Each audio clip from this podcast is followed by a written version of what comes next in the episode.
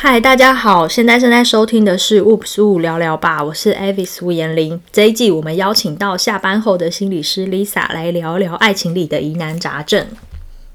这集我们要谈的是分手的艺术，怎么离开一段关系，不管是分手或是离婚，离开后该怎么自处，失恋后的新生活建议。那我们欢迎下班后的心理师 Lisa。 Hello，大家好。又再次见到 Lisa 了。对啊，好常见到我、 啊。对，那我们谈一谈分手的艺术。应该很多人因为分手的艺问题来找你做咨询或智商吧？会有，嗯嗯。那分手的话，我个人会习惯分成两个部分呢，一个是对自己，然后另外一个是对对方。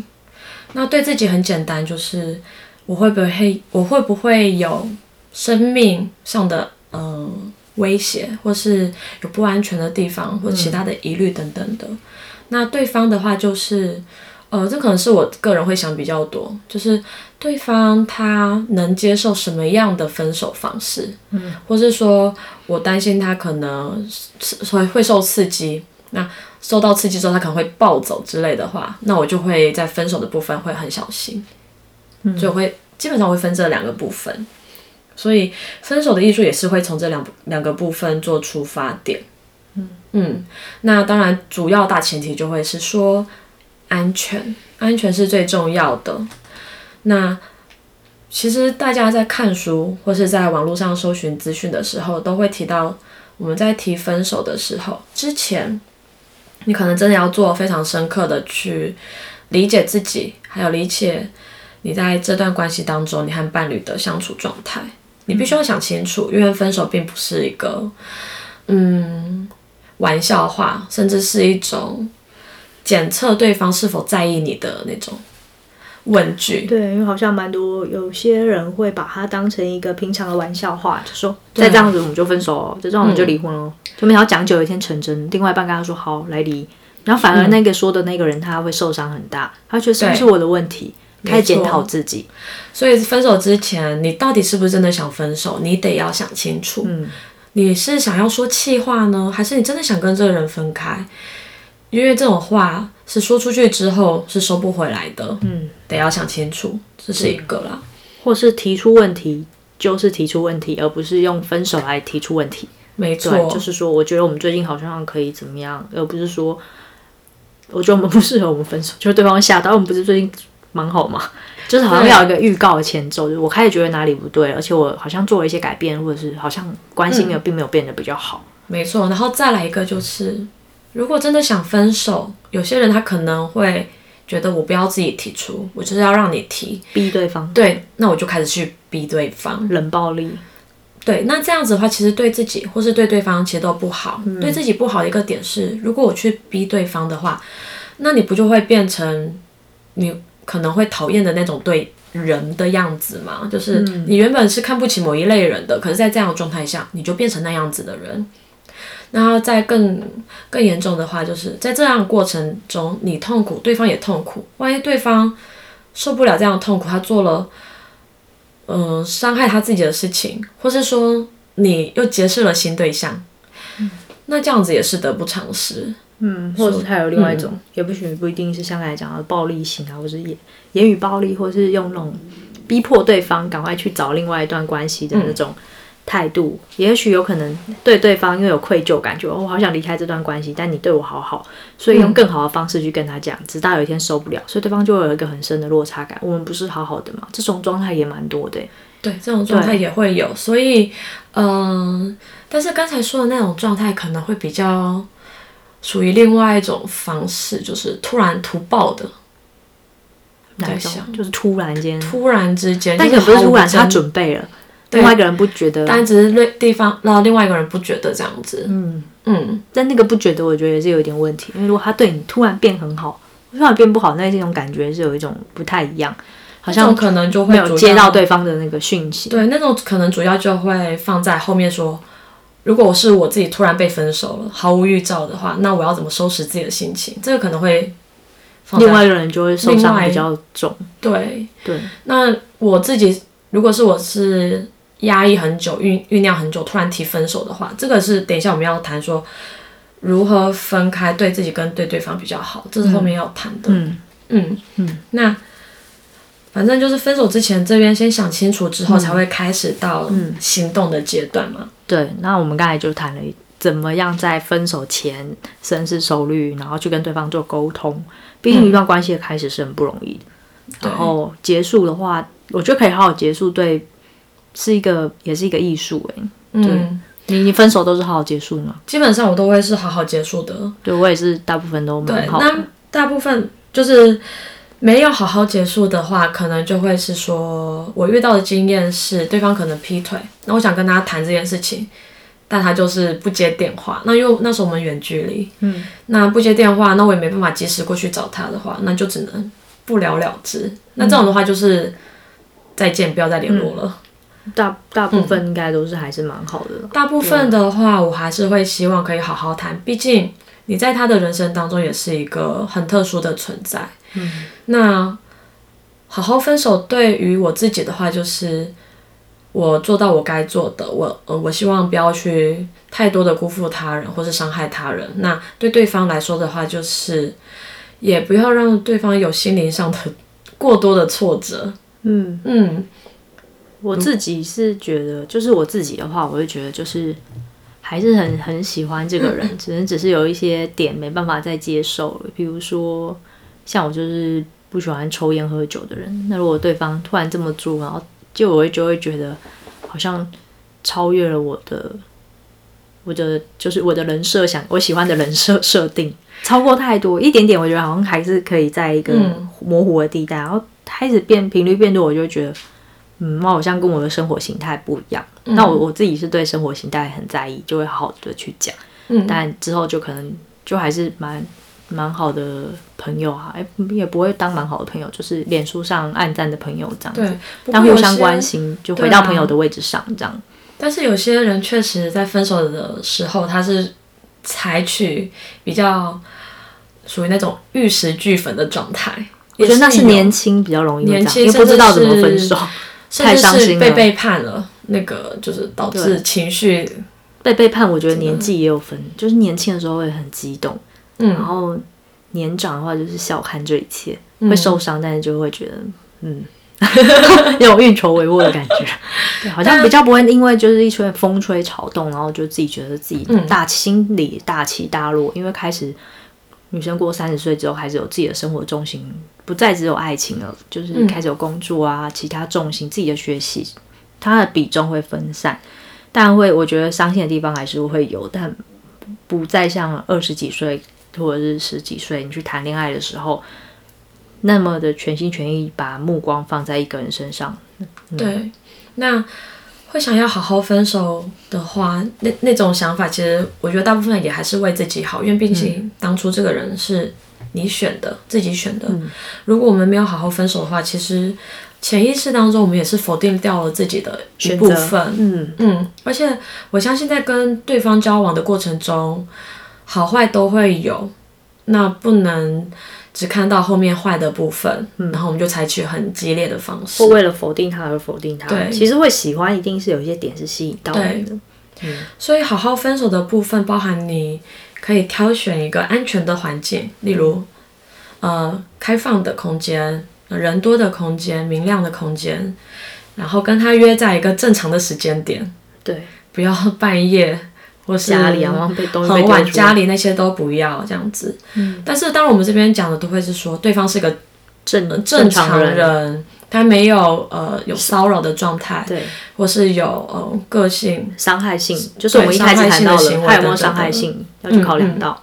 嗯那对如果你对他的认识是你觉得他是容易受刺激的人的话，那也许你就不能采取立马说完分手就消失的方嗯就要式，循序渐进的退嗯循场序。渐进。我曾经有一任男朋友，我花了一个月跟他慢慢的断开关系。当然一开始就是说我们分手了，可是后面呢，我就慢慢的帮他把东西搬出去，然后他可能会因为舍不得我。所以他会回来找我，那我一开始还会跟他聊天，然后就慢慢的把聊天的时间次数就减少、缩短，然后到后面，那就渐渐的有些联系就会没有了。那会这样做，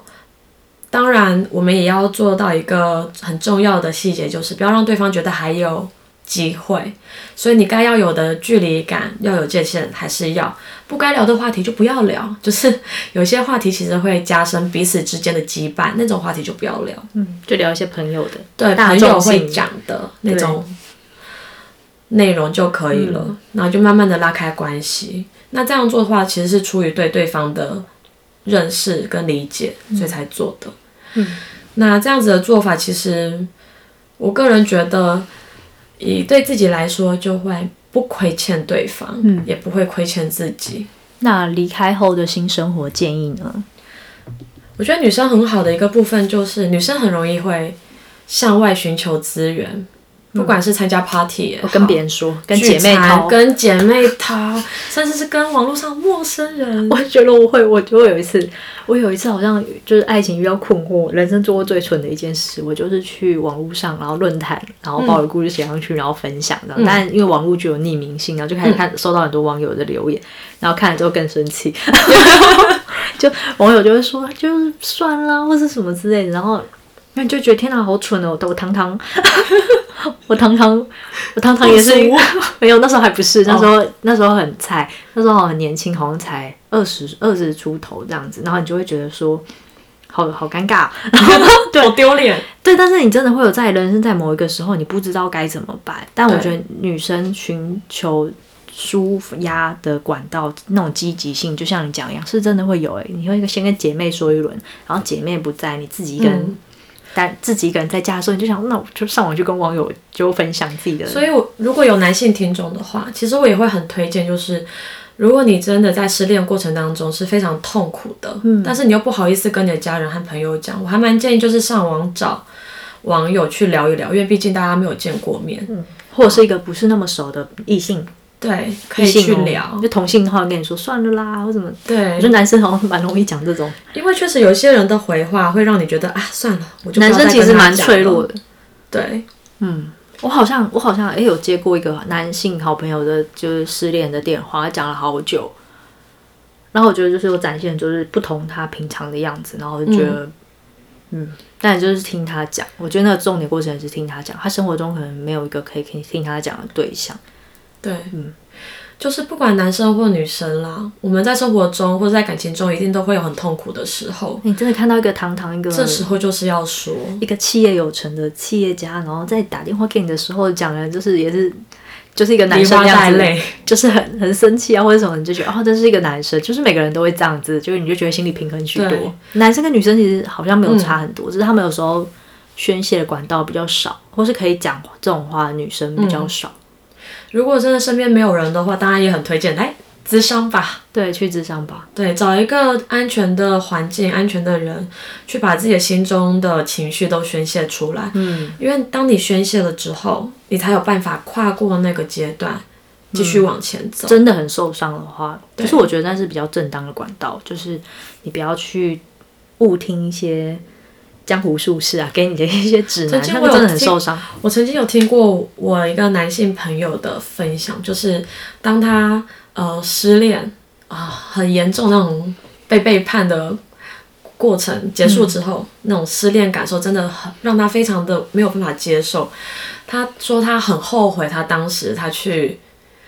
找了他不爱的人，然后做了很亲密的行为。他说后来再回想那一段，他其实觉得非常的后悔。嗯，所以我会希望大或家冲动跟另外一个人先交往，对，就交往或是有亲密的关系、亲密的接触，他就觉得这个不是他原本的样子，也不是他所希望的。所以，当我们累积了一一大票无数宣泄的负面情绪的时候，它可能给我们带来的后果会更加的糟糕。对，而且要提醒大家，就不要跟刚失恋的男生交往，因为你对会是他的过渡期。你就是个跳板，对，真的，就是后来我我认识的那个男生，后来就很火速的其实跟，女生也是、啊，他条件非常好，对，女生也是，他条件非常好，然后就很快速的，就是跟另外一个人交往，隔没多久，反正后来正式交往的人或者正宫，其实就不是那个女生，那个女生真的就是像在那段过程当他的浮木，没有人想当别人的过渡，对，因为这种人就会不是这种这种过渡期交往对象会很容易突然被分手。嗯，因为他就只是觉得我修复好了，我透过另外一个人修复我自己。对，再见。嗯而且其实我相信这样子在过渡期过渡期的人哦，嗯他在跟你分开之后，我相信他也会有有一些小创伤，嗯因为他可能不知道自己做错什么了，对他可能也不想要这样对你，但是他他很感激你的存在，嗯两他边就都是没受有伤了办啦。法跟你在一起，对，而且通常那种交往对象，他只是想要透过我自己还有认识一个新的对象的能力，而不是真的去喜欢对方，对反而会有一些糟蹋对方心意的行为。对他没有付出他的心，也许有付出别的东西，但我但会是觉也得，蛮可惜的啦，嗯，就是所以真的要注意，就跟工找工作一样，急着叫你明天就来上班，通常都是烂工作。可以好好等你的，通常都是一个好公司，因为它有一定的制度，还有人员可以安排。对嗯对，你年轻找工作的时候，你就会有印象，所以急急救章千万不要。千万不然后要，，然后给大家的失恋新生活建议就是，要好好的先想一下自己为什么离开那一段关系，觉察吧。然后真的很受伤，就去找职场师聊一聊，或找一些周遭可能比较感觉正向的朋友。对，对，不要不要找愿一意陪些。伴你的人，光是一直骂是没有用的，他可以帮助你去觉察你的自己，然后可以同理你的难过。我觉得这样的朋友